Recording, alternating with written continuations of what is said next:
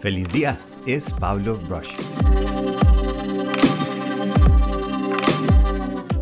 La piñata.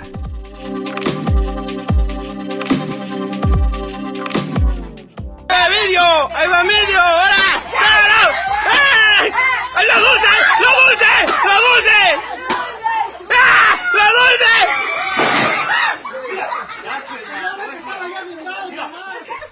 Yo creo que todos tenemos ese recuerdo. Cuando estábamos en una fiesta nos vendaban los ojos, nos entregaban ese palo de escoba y empezábamos a batear al aire hasta que por fin sentíamos ese impacto a ese material raro que es ese papel lleno de colbón y se siente como se va doblando hasta que algún exitoso niño o niña de la fiesta o uno mismo sentía como se desgarraba y caían esos kilos de dulces y chucherías y jugueticos de plástico al piso y nos lanzábamos como unos seres primitivos a tratar de tomar lo máximo que pudiéramos. Así que es normal cuando mi hija Emma estaba cumpliendo sus dos o tres años, decidimos con mi esposa Juliana hacerle una piñata, pero queríamos hacerla nosotros. Compramos los materiales, las chucherías, la hicimos y la llevamos al kinder.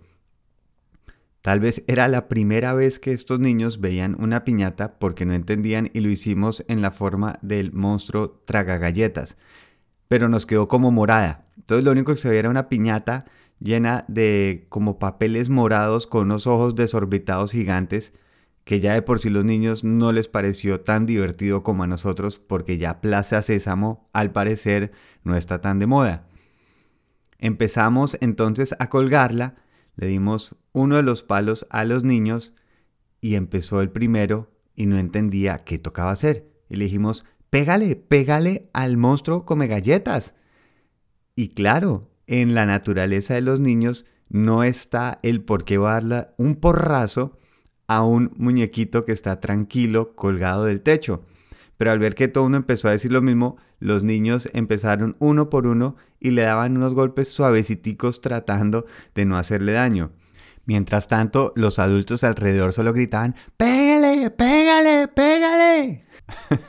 Pobrecitos, era como mandarlos de gladiadores cuando claramente no querían estar peleando contra nada. Y al ver que no estaba funcionando, dije, bueno, yo lo voy a hacer. La piñata nos quedó tan bien hecha que me tocó empezarle unos porrazos y darle consecutivamente.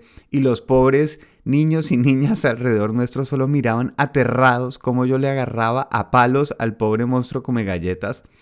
Sonaba pa, ¡ay! pa, hasta que por fin se cayó todo esto y los niños menos entendían qué pasó, cómo yo acabé con esta criatura que además estaba llena de dulce, porque, bueno, fracaso total.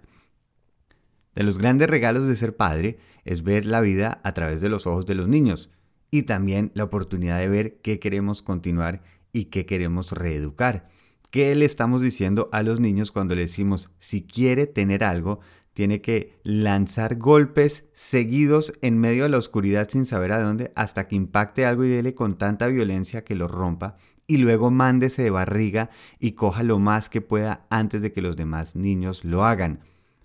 Lo que hacemos importa. Lo que hacemos de niños empieza a quedar en esa memoria.